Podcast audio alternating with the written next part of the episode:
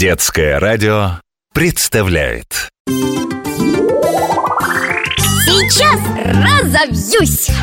Папа, а когда придумали носовой платок? Должен тебе сказать, что история носового платка, ну, казалось бы, такого простого предмета, очень интересна.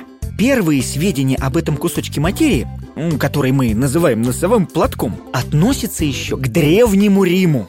Это э, сейчас у нас у каждого должен быть носовой платок. Ну, как же мы без носового платка, правда? Да и носовые платки стали бумажными. Это очень удобно и гигиенично. А вот раньше носовые платки были роскошью. А, в Древнем Риме они были только у знатных горожан. И назывались они, конечно же, иначе.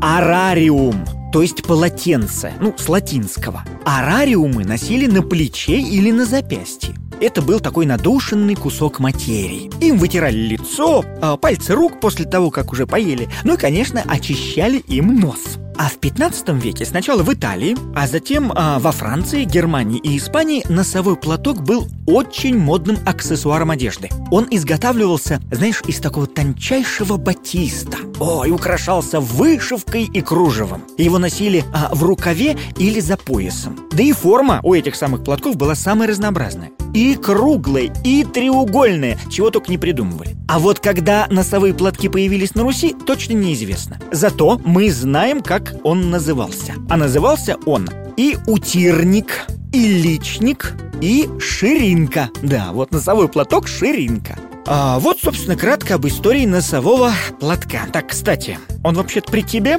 Конечно